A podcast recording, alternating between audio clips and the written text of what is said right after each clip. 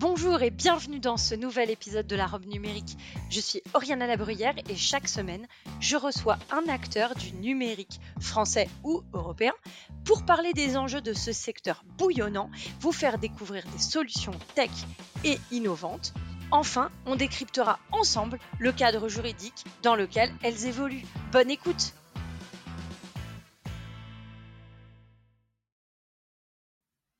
Bonjour et bienvenue dans cet épisode de la robe numérique où nous allons parler de configuration, de gestion d'infrastructure.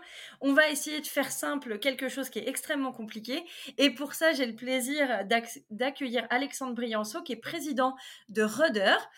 Alors, bonjour. Euh, bonjour Alexandre et merci beaucoup d'être au micro de la robe numérique.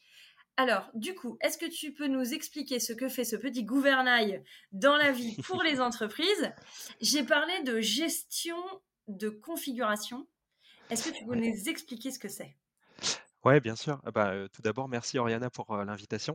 alors, Rudder, qu'est-ce que c'est? Et ensuite, par rapport à la gestion de configuration. Rudder, c'est c'est un outil d'automatisation de la conformité, de la mise en conformité du système d'information. l'objectif de Rudder, en fait, c'est simplement de venir derrière chaque machine en tout temps et en toute heure en permanence et vérifier que chaque machine, donc chaque serveur, poste de travail, cloud, soit toujours bien configuré. Donc que chaque machine fasse bien ce qu'elle est censée faire et qu'elle soit bien adaptée d'un point de vue opérationnel. Donc est-ce qu'elles sont bien sauvegardées Est-ce qu'elles sont bien en bon fonctionnement est-ce que les services qui sont dessus tournent correctement, mais aussi qu'elles soient bien sécurisées? par exemple, si vous avez une politique de sécurité qui est appliquée dans une entreprise, est-ce que cette politique de sécurité est bien appliquée en permanence?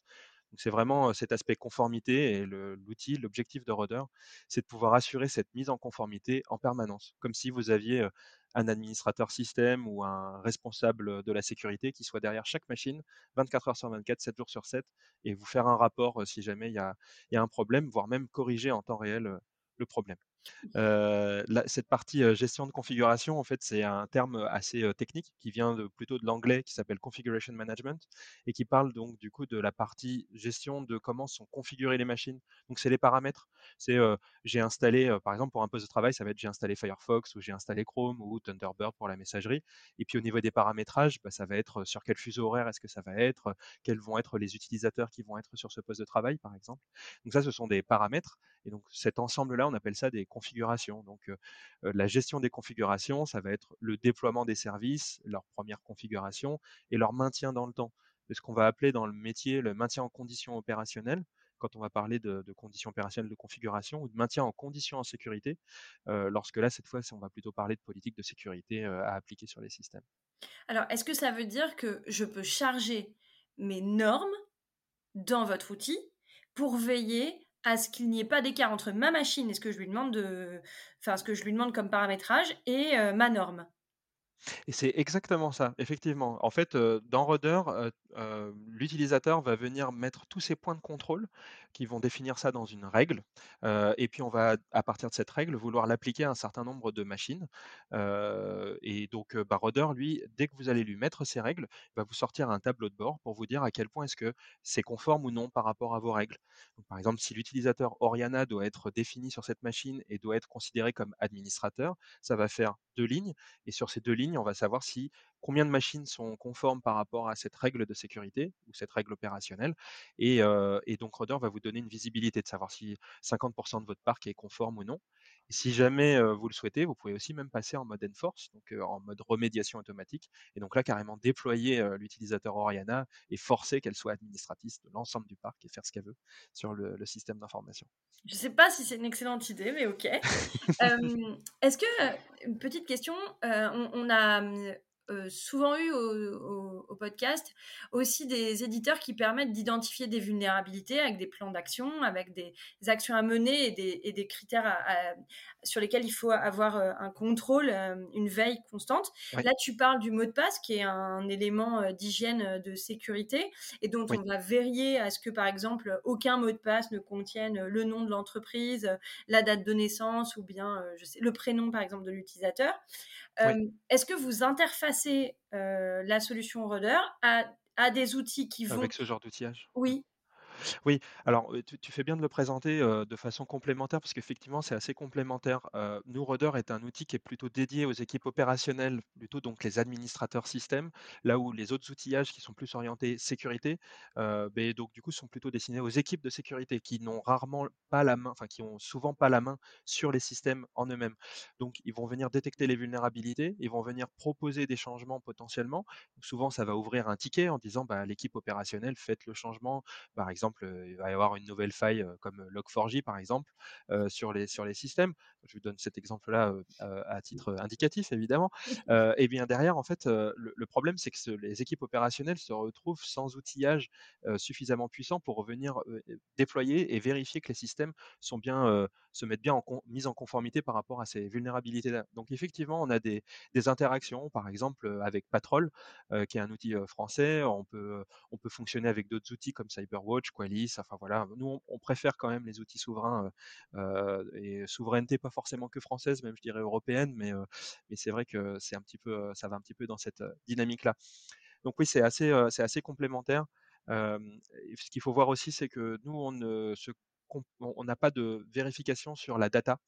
C'est un métier vraiment à part sur lesquels, bah, c'est des, du coup, c'est des outillages qui sont spécialisés sur l'inspection de la data et du coup sur la mise en conformité de ces data. Nous, on va pas du tout traiter, par exemple, de la GDPR. Par contre, on va plutôt s'atteler à la partie système, infrastructure système. C'est un peu la couche qu'on essaye de vous cacher en présentant ça comme un beau cloud, mais derrière, il y a des machines qui tournent et donc il y a des infogérants, par exemple, OVH, ou Jaguar Network, qui eux doivent se mettre en conformité. Et par exemple, bah, la mise en conformité, tu parlais de l'hygiène, donc il y a notamment le guide d'hygiène de l'ANSSI, heu, mais on a aussi, le Secnum Cloud, par exemple, qui est aussi, donc un standard de sécurité défini par la France, sur lesquels les hébergeurs de données doivent se conformer. On peut avoir dans la donnée de santé HDS, par exemple aussi. Et donc Rudder est concrètement, par exemple, utilisé par ça, par, par des infogérants et Rudder est à la base de la mise en conformité et de l'assurance d'audit qu'on peut avoir par rapport à ISO 27000 ou Secnum Cloud, par exemple. Donc, imaginons que je sois très feignante, ce qui est le cas en vrai, et que, C'est le cas de tout informaticien ou toute personne de la tech normalement constituée. ouais, exactement. Hem, mais du coup, les feignants sont très efficaces. Hem, Exactement. Donc imaginons que je sois très feignante, je prends Rudder et je veux, heu, mettre un HDS dessus ou bien, heu, je veux, hem, paramétrer avec une norme ISO. Est-ce que c'est déjà le cas ou est-ce qu'il va falloir que moi je lui dise, lui donne toutes les règles ou est-ce qu'il y a déjà des règles préétablies et du coup j'ai déjà, un espèce de de de de canevas Ouais, et j'ai plus qu'à lui dire: «Analyse l'écart» et clac, il m'analyse l'écart. Ouais, franchement, ce serait vraiment idéal d'avoir des boutons magiques, comme ça. Alors, il y en a pour un certain nombre de règles effectivement qui existent, il y en a quand même beaucoup des réglementations qu'il va y avoir et en l'occurrence justement un des problèmes qu'il y a en ce moment, c'est que sur Secnum Cloud, il y a aucun outil qui fait ça et nous y compris puisqu'on est une toute petite équipe, hein, on est moins d'une vingtaine, Heu et donc heu, beh, si jamais on voulait pouvoir supporter l'ensemble de ces activités-là, heu, ça prendrait énormément de temps. À la place, on a préféré chez Rudder se focus sur, la partie software et donc fournir un logiciel qui rende accessible la possibilité de pouvoir paramétrer ses propres règles très facilement et surtout de pouvoir les réutiliser. Alors, ça veut dire que si jamais, heu, toi, Oriana, tu veux, pouvoir te mettre en conformité HDS ou en conformité Secnum Cloud, ça demande forcément pas mal de temps et d'investissement. Nous, on est là pour aider évidemment en service, à à venir, apprendre et appréhender l'outillage, mais l'outillage est fait de sorte à être surtout un moteur dans lequel on va venir paramétrer l'ensemble de ces règles et c'était d'autant plus important qu'au tout départ de l'entreprise, on avait essayé de pouvoir faire des packs de règles prêtes à l'emploi et sauf qu'en fait, généralement, ces packs de règles sont jamais suffisants. On veut toujours pouvoir les customiser, on veut toujours pouvoir en enlever certaines, en rajouter d'autres. Même si on vient se conformer par rapport à un standard, c'est souvent en plus des grandes guidelines, plus que des points de détail très précis à avoir de partout. Alors, je dis ça et en même temps, il y en a quand même certains où c'est le cas. Euh, et donc, Rudder, nous, on intègre un pack de règles de base qui s'appelle euh, CIS, qui est un pack de règles assez connu du CIS Benchmark, qui a l'avantage en fait d'être techniquement très spécifique euh, et donc, donc plus facile à implémenter pour un outil technique comme nous. Après, Donc peux il y a déjà des règles prêtes à l'emploi si- pour répondre à la question, mais pas sur l'ensemble des normes de sécurité. Et donc du coup dans Rudder, on a un éditeur graphique heu, qui permet de pouvoir faire ça. Parce que Rudder, c'est un outil d'infrastructure as code. Certains vont connaître, par exemple, Ansible ou, heu, Puppet, qui sont les outils les plus connus pour les administrateurs système pour faire de l'infrastructure as code. Écrire du code, heu, concrètement par des développeurs et ce code va se déployer automatiquement sur l'ensemble du parc pour automatiser. Rudder, c'est exactement ça, sauf que par-dessus, on a une interface web complète qui permet d'avoir et cette partie reporting de conformité, mais aussi la partie mise en configuration. Donc on a un, éditeur de configuration graphique dont on va présenter d'ailleurs une toute nouvelle version là dans 15 jours, donc début euh, euh, mi-avril. Et dont l'un de nos principaux clients, un gros constructeur d'automobiles allemande, qui nous utilise sur l'ensemble de son parc, donc c'est des dizaines de milliers de machines, bah, nous a dit bah, vous êtes allé encore un cran plus loin, vous étiez déjà à un très haut niveau, parce qu'on est le seul outil européen qui fournissons ce genre d'approche-là, et on est allé encore un peu plus loin justement pour rendre accessible la possibilité de pouvoir éditer des configurations. Donc le fait qu'il n'y ait pas de règles n'est pas un si gros problème, parce que vous allez pouvoir déployer les vôtres euh, plus facilement euh, avec l'outil. C'est celui qui a trois lettres et qui est sur votre site internet? Oui. J'ai fait de l'OSINT. Euh, Félicitations, je vois que vous êtes bien du métier, c'est bon. je, je reconnais le, le background cyber en fait. que je n'ai pas, mais ok. Euh, alors, il y a quand même un- une remarque qui me vient là, parce que c'est aussi un gros sujet des entreprises aujourd'hui, des collectivités territoriales également, qui est lié à l'assurance cyber. Oui. Est-ce que ça veut dire que je peux, dans Rudder, charger mon plan d'assurance sécurité, euh, charger un certain nombre de critères que mon, assureuse, euh, mon assureur ou mon client veut voir apparaître, un indicateur que qu'il faut absolument que je couvre pour euh, euh, veiller à ce que mon engagement contractuel euh, ou, ou, ou d'assurance soit respecté. Est-ce que je peux faire ça? Oui, tu fais bien de pointer ça du doigt. C'est exactement le but de, de, de Rudder. En fait, on retrouve d'ailleurs de grosses similarités par rapport à des standards de sécurité. Je parlais de SecNum Cloud, d'ISO 27000, de HDS. Ça a le même principe en fait que ces assurances qui vont vouloir demander de pouvoir démontrer cette conformité. C'est exactement l'objectif de Rudder, de retrouver visuellement et de pouvoir démontrer du coup visuellement aussi ben, la bonne mise en conformité et le comportement dans le temps de cette conformité. Donc, dans le cas d'une assurance, c'est essentiel. Il y a plusieurs assurances qui font des audits réguliers, notamment des audits externes. Euh, nous, on va venir plutôt en interne et en préventif pour pouvoir montrer patte blanche auprès de l'assurance euh, et aider de support aussi, comme quoi euh, mon entreprise, malgré la cyberattaque, avait fait le nécessaire pour prévenir, pour prévenir cette attaque. Donc, ça peut venir aider aussi dans ces parties d'assurance. là, bah, justement, j'en parlais la semaine dernière avec Stoic. parce que c'est exactement ce qu'ils font de ce côté-ci, effectivement. Et alors, euh, aujourd'hui, donc tu dis qu'il y a, il y a un, une plateforme. Euh, comment ça fonctionne? Est-ce que c'est un système en SaaS? Est-ce que comment comment tu euh, implémentes la solution Rudder de ma, ouais. opérationnellement? Donc Rudder concrètement c'est un logiciel on-premise, donc ça veut dire qu'il faut euh, le télécharger et l'installer et le gérer soi-même. Euh, pourquoi? Parce qu'en fait c'est une machine, enfin c'est un, un, système, c'est une plateforme qui a un accès euh, route dit administrateur du coup sur l'ensemble des machines. Ça ne fait pas que de l'audit, comme je disais, ça fait aussi de la remédiation. Donc c'est un super pouvoir qui est ultra dangereux de mettre à disposition d'une boîte que l'on ne connaît pas. Euh, donc nous on a fait le choix de ne pas offrir du SaaS du tout euh, sur cette technologie-là. À la place par contre c'est plutôt euh, l'inverse en fait. C'est des technologies. Rudder c'est une technologie qui est on-premise, qui est plutôt orienté autour de la fiabilité. Donc, on fait énormément de travail sur bah, éviter les problèmes de régression, sur les nouvelles mises à jour. On fait des supports sur plusieurs années parce qu'on a beaucoup de clients industriels. Par exemple, on a un client qui gère tous les satellites européens. Vous imaginez qu'eux ne s'amusent pas à changer de logiciel en permanence, ni à les mettre à jour tout le temps parce que bah, les process sont longs. Ou, bah, je vais reprendre l'exemple du constructeur allemand, hein, mais c'est la même chose pour eux. Ils ont, des dizaines d'usines de partout, donc ça prend du temps aussi de ce côté-là.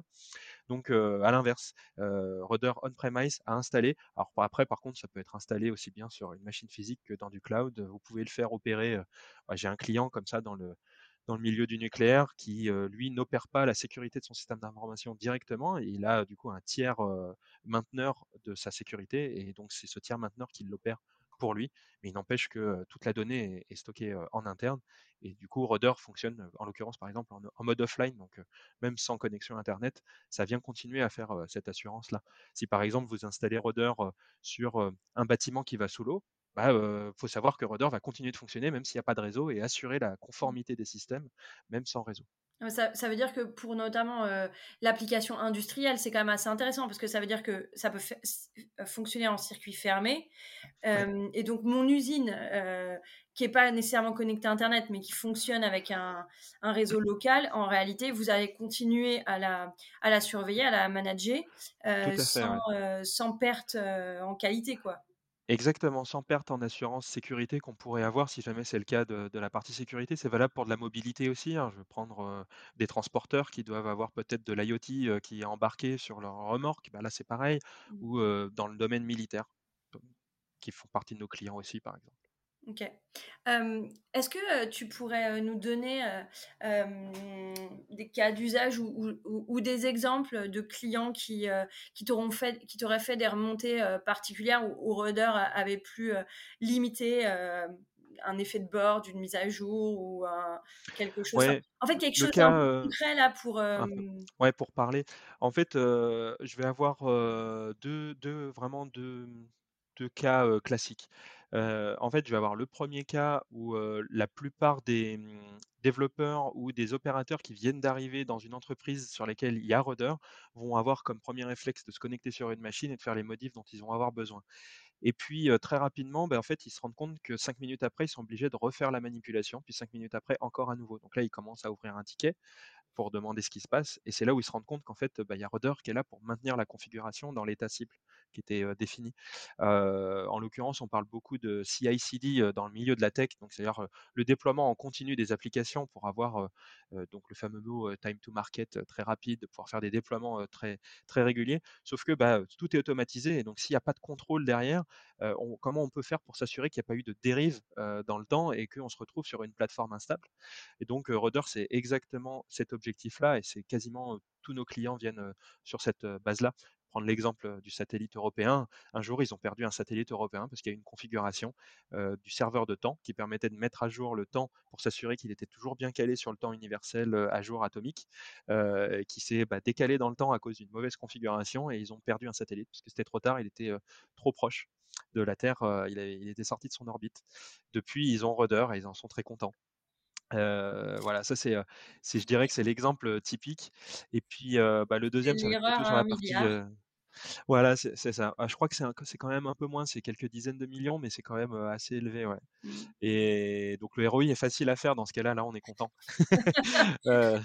Tu ça les justifie le budget assez facilement, Et un autre cas qu'on va avoir, c'est qu'on on va avoir par exemple un un client qui va avoir plusieurs infogérants. Donc il va avoir son système d'information qui va être réparti chez plusieurs prestataires et ces prestataires-là opèrent l'ensemble de sa plateforme. Donc lui, il a plus personne en interne qui peut modifier ces systèmes-là.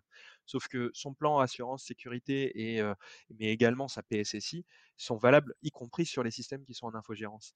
Et heu et donc du coup, il ne possède absolument pas la vision sans Rudder, heu, de savoir si les infogérants ont bien mis en application les directives de sécurité qu'il a demandées.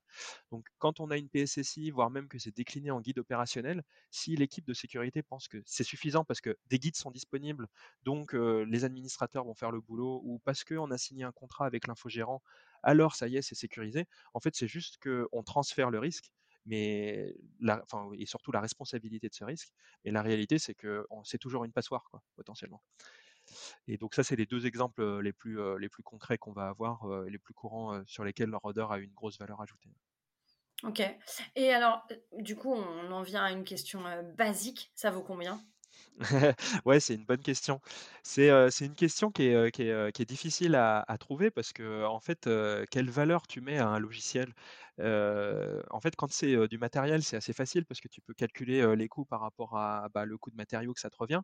Sur le cas d'un logiciel, c'est beaucoup moins le cas et d'ailleurs, même si la société a plus de 11 ans aujourd'hui, heu, bah, c'est quand même quelque chose qu'on a fait beaucoup évoluer, heu, dans le temps. Donc aujourd'hui, on est tombé sur des tarifs qui sont entre, heu, 50 et 150 euros par machine gérée par an. Donc ça revient à, heu, 3-4 euros par mois, tu vois, par machine. Alors, ce coût-là, est-ce qu'il est vraiment, valable ou non? Qu'est-ce que c'est quel est le ROI qui qu'on va trouver derrière? Bah, c'est tout l'enjeu en fait à chaque fois, avec, chaque client, on essaye de pouvoir positionner quelles sont, bah, la meilleure valeur qu'on va retrouver dedans. C'est pas qu'on fait un prix à la tête du client, c'est qu'en fait on a décliné du coup notre offre de façon à ce qu'elle soit ajustable en fonction des besoins. Donc, Rudder en fait, bah, comme je le disais, c'est une solution d'automatisation de conformité, mais je vous ai à chaque fois présenté, une partie configuration pure, plutôt opérationnelle et une partie qui est plutôt orientée sécurité avec, le hardening des systèmes, la mise en application de standards de sécurité et donc du coup, ça reflète ça, dans Rudder. On a le choix entre, heu, 2 modules, on peut prendre les 2. Puis après, on va choisir son niveau de service en fonction du degré de confiance qu'on va avoir dans son savoir-faire interne ou dans la qualité de support et de maintenance dont on va avoir besoin. Parce que Rudder, c'est un logiciel open source, je l'avais pas précisé encore jusque-là, donc le code est libre. Heu, donc on a, heu, beaucoup d'utilisateurs communautaires qui, heu, du coup, ne payent rien. Par exemple, l'université on a beaucoup d'universités en France et d'agglomérations qui utilisent Rudder pour son système d'information sans, nous payer de droits d'usage puisque c'est un logiciel libre, et qui n'ont pas besoin de maintenance, ni de support, sur le logiciel. Heu, donc heu donc heu, du coup, bah, il fonctionne en toute autonomie. Et alors, du coup, la question qui me vient là-dessus, donc, OK, logiciel libre, tu tu, dans le cadre de de vos différents déploiements, vous avez un support avec, vos clients? Parce que, bon, Oui. là, tu disais tout à l'heure, tu as rapidement dit que, heu, il y avait une erreur, ça remettait la config et et le mec s'énervait derrière son ordi et fina finalement ouvrait un ticket pour dire, «Il y a un truc qui marche pas». Ça veut dire que derrière vous, vous avez, une possibilité d'avoir un support? Ouais, ouais, tout à fait. En fait, ce qu'on vend, quand je parlais du prix, bah, c'est un prix pour une souscription. Donc ça inclut, et des éléments logiciels qui sont non libres et qui viennent sur se rajouter, en fait, par rapport au produit de base pour venir rajouter des fonctionnalités, bah, privées et payantes. Ça vient aussi rajouter, du coup, du support. Donc là, c'est de l'aide sur les anomalies, de l'assistance utilisateur. Puis il y a une partie maintenance aussi. Comme je disais, on a des clients qui veulent pouvoir, s'assurer que leur logiciel, quand ils vont installer Rudder, ils vont pouvoir l'utiliser et qu'il sera bien supporté pendant un an, 2 ans, 3 ans. Et donc ils ont besoin d'une maintenance prolongée, donc ça, ça fait partie aussi, de cette souscription. Alors et pour rebondir sur l'exemple que tu as donné, en l'occurrence, Rudder a plein de mécanismes de fallback. C'est en fait, c'est vraiment un outil de prod par pour la prod et par la prod. Enfin, c'est vraiment nous, les fondateurs et moi-même, on vient de cet univers de production informatique et donc on est c'est un outil qui est vraiment orienté vraiment pour de la production informatique et surtout, de la fiabilité en permanence. Donc s'il y a une erreur de configuration, par exemple, on va retrouver les anciennes valeurs de configuration pendant un certain temps sur chaque machine pour pouvoir revenir en arrière où on a un historique, une traçabilité complète, donc on sait qui a fait quoi et on peut revenir en arrière à une précédente version de configuration qui aurait mieux marché, par exemple. D'accord et vous vous interfacez avec des outils, heu, de veille en termes, heu de sécurité? Je pense à un SIEM, un SOC, heu, enfin tout ça? Ouais, effectivement, en fait, on a pas mal de clients qui viennent interfacer ensuite Rudder au niveau des logs, sur des SIEM. Donc, par exemple sur la la suite ELK, enfin pour donner un exemple comme un autre quoi, mais, effectivement et on vient peupler en fait ces données-là, plutôt des outils de de business intelligence et de big data parce que ça génère quand même beaucoup de données de conformité. C'est Mmh c'est assez, gros et assez important. Et puis on vient s'interfacer aussi en amont sur les parties plus sécurité, CVE. Alors nous, on a nous nous-mêmes intégré, un plugin de gestion de vulnérabilité, mais qui est Mmh assez basique puisque l'objectif, c'est surtout de pouvoir remédier aux vulnérabilités et ensuite du coup, l'objectif là, c'est toute la partie R&D, du moment, c'est de pouvoir interfacer justement ces vulnérabilités avec, vos propres vulnérabilités que vous pourriez avoir, avec un SOC ou, avec d'autres outillages spécialisés dans la détection de vulnérabilités. Nous, on vient, récupérer, cette partie-là pour s'interfacer et venir, venir le déployer. Mais Bon, tu tu j'ima parles bien d'interopérabilité, c'est vraiment l'essence même du logiciel libre et donc Rudder est entièrement prévu autour de ça. Notamment, on a une API complète qui permet de pouvoir s'interfacer en plein de points. Prendre d'autres exemples, par exemple, je parlais d'Ansible. Ansible, aujourd'hui, c'est vraiment l'outil numéro un de gestion de configuration et de déploiement heu, sur le marché, hein. Nous, on est aussi un très vieil outil de déploiement et de gestion de conf, très ancien, mais on n'est pas le leader du marché. Donc on sait qu'on a plein de clients qui utilisent Ansible aujourd'hui en production pour faire le déploiement, parce qu'ils ont le savoir-faire et ils aiment ça. Mais ils ont un problème de visibilité. Ils ont toujours ce problème de visibilité et de conformité. Et donc nous, dans Rudder, on va venir faire la mise en conformité des playbooks Ansible pour les clients. Donc ça, c'est pareil, c'est de l'interopérabilité avec même un concurrent. Donc là, c'est carrément un concurrent, heu, mais qu'on considère plutôt comme complémentaire par rapport à notre solution, parce que nous, on vient apporter toute cette vision de compliance.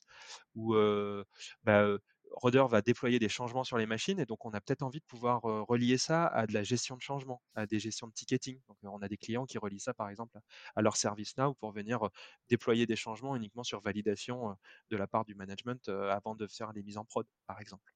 Ça va être surtout le cas pour le patch management, puisque Rudder fait beaucoup de patch management du coup dans les parties remédiation de vulnérabilité et dans les politiques de sécurité, c'est assez récurrent. Et donc pareil, les politiques de patch management, heu, bah, souvent ça nécessite des approbations soit automatiques, soit manuelles, mais donc on va vouloir d'abord le faire sur l'environnement de dev, puis sur l'environnement de production. Bah, voilà, c'est ce genre de choses-là. Alors Comme la je disais, ques c'est un outil de prod pour la prod, quoi. OK. Après là, heu, la question aussi qui me vient derrière, c'est de me dire, heu, si vous me dites, heu, enfin, par exemple, je veux déployer mon plan, mon plan d'assurance sécurité ou je veux Oui, déployer mon ISO, je rentre tous, mes critères à l'intérieur de Rudder et je leur dis maintenant, paramètres. Et peut-être qu'il manque quelque chose par rapport à ma règle et par rapport donc l'objectif que j'ai, par rapport à ma config aujourd'hui slash, mes outils aujourd'hui. Ouais, Heu et donc ça va me remonter un écart, ouais, enfin ça ça va me remonter quelque chose qui va me dire: «Alerte, merci de faire ça» et ce ça peut-être est découvert par un outil que je n'ai pas. Ouais. Du coup, comment ça se passe? Ouais, en fait, dans Rudder, quand tu vas t toi, tu vas définir donc nous, c'est ce qu'on appelle des états cibles. Donc on s on en fait, hem, Rudder s'en fiche de la façon dont c'est implémenté et de l'outillage qui est utilisé pour ça. Mmh mh. Nous, on va venir s'intéresser uniquement à l'état cible. Donc par exemple, je sais pas, est-ce que, ma carafe d'eau est pleine? Qu'importe si tu l'as remplie, dans une, dans une, dans une, heu comme une fontaine ou à ton robinet, ou, si c'est une bouteille d'eau cristalline que tu as mis dedans, heu, très bien. Mais nous, on s'en fiche, on va juste aller regarder le résultat final. Et nous, ce qu'on va remonter, c'est, bah, ta carafe est vide. Et donc du coup, sur, tes 50 carafes, tu en as 33 qui sont, qui sont pleines et puis le reste qui est vide. Et donc on va te sortir de la compliance par rapport à ça. Par contre, à partir de ça, soit, tu laisseras Rudder piloter le fait que ça vient se re-remplir et ça, c'est si Rudder a la capacité de pouvoir le faire. Soit sinon, bah, ça va juste te remonter, bah, en tant qu'audit et te dire: «Bah, là, j'ai essayé de pouvoir le re-remplir, mais j'ai pas pu le faire». Donc ça nécessite une intervention humaine, pour le faire. Donc comme beaucoup d'outils d'automatisation, l'objectif, c'est de faire gagner du temps, aux utilisateurs et aux équipes opérationnelles et d'attirer l'attention uniquement sur là où on a besoin de valeur ajoutée d'un humain et donc notamment les cas complexes, bah, heu, alors peut-être que la carafe est pas un exemple suffisamment complexe, mais, je pense que tu as saisi l'idée. Oui, tout à fait. OK, OK. Bon, merci beaucoup. C'est quoi les, mmh, les annonces à venir ou, ou les futures actualités pour Rudder, si tu as le Ouais. droit d'en parler? Ouais, ouais, bien sûr. Alors, il y a une actualité, qui est assez, récente, pour nous, c'est qu'en fait, on a rejoint Euclidia, qui est, du coup, un groupement, d'entreprises européennes, pour venir promouvoir, du coup, bah, l'écosystème cloud souverain, en Europe. Donc on va retrouver, pas mal d'acteurs, qui ont rejoint, dont, bah, notamment des gens que tu as déjà, que tu as déjà, heu, dans ton podcast, que tu as déjà interviewés, heu, dans ton podcast. Il y en a il y en a aussi, d'autres, hein, par exemple, Clever Cloud, Scaleway, voilà, enfin c'est il y a vraiment pas mal de monde, à l'intérieur. Heu, c'est de pouvoir en fait, contrer, Gaia X, qui qui, bah, qui est en fait, un peu, heu, par le principe même de Gaia X en faisant venir des, opérateurs bah, étrangers sur, dans les stacks les plus techniques. Donc, en fait, nous, on soutient complètement euh, Gaia X dans ses volontés initiales, mais on trouve que l'implémentation finale ne répond pas aux enjeux de souveraineté européenne dont on a besoin, et souveraineté dans le sens indépendance, pas forcément dans le sens repli sur soi. Et donc, bah donc, du coup, on est très content d'avoir rejoint Euclidia récemment dans, cette mission-là. L'objectif pour nous, en fait, c'est de pouvoir bah, promouvoir le fait qu'en Europe, on possède déjà tout le savoir-faire et toutes les stacks, aussi bien des data centers, aux stacks technologiques, au savoir-faire de process et au légal, pour pouvoir bah, répondre aux enjeux des Européens par des Européens. Donc ça, c'est la petite news un petit peu du moment. Après, sinon, d'un point de vue plus produit, euh, dans les actualités de l'année, on va en fait surtout essayer de s'orienter à devenir un leader de compliance vraiment orienté autour de la compliance, donc essayer de quitter un petit peu ce domaine pur de la gestion de configuration pour devenir vraiment le leader de la compliance. Et donc, bah, du coup, on est en train de rajouter des nouvelles couches d'abstraction en fait dans Rudder pour permettre de pouvoir faire de la compliance au-delà des systèmes et de pouvoir s'appuyer en fait sur tout l'écosystème qui existe. L'informatique, ça évolue très vite. Et puis les technologies qui étaient très novatrices il y a quelques années, je prendre par exemple les conteneurs et Kubernetes, sont aujourd'hui commencent à devenir des, vraiment des solutions matures et déployées massivement. Sauf que bah, pour suivre tout ça, ça devient vite compliqué. Donc il y a beaucoup d'outillages qui sont spécialisés dans chacun des domaines. Et donc pour nous, bah, on ne va pas shifter en permanence sur toutes les technologies. Donc on commence à se spécialiser vraiment sur cette partie compliance pour bah, vraiment apporter cette visibilité et cette maîtrise du risque de la conformité des systèmes avec, avec Rudder. Donc c'est là-dedans, c'est vers, vers par là qu'on va. Bah, et dans les autres annonces, si jamais il y a des gens qui veulent nous rejoindre, on recrute plein de profils. je crois qu'on pourrait le dire à tous les podcasts. Hein. Ouais, j'imagine, ouais. Mais du coup, ah, puis le, domaine est assez, assez restreint aussi en ce moment. Franchement, c'est un marché assez tendu, donc mmh. c'est logique aussi que tout le monde cherche à recruter. écoute, merci beaucoup pour, pour tous ces éléments.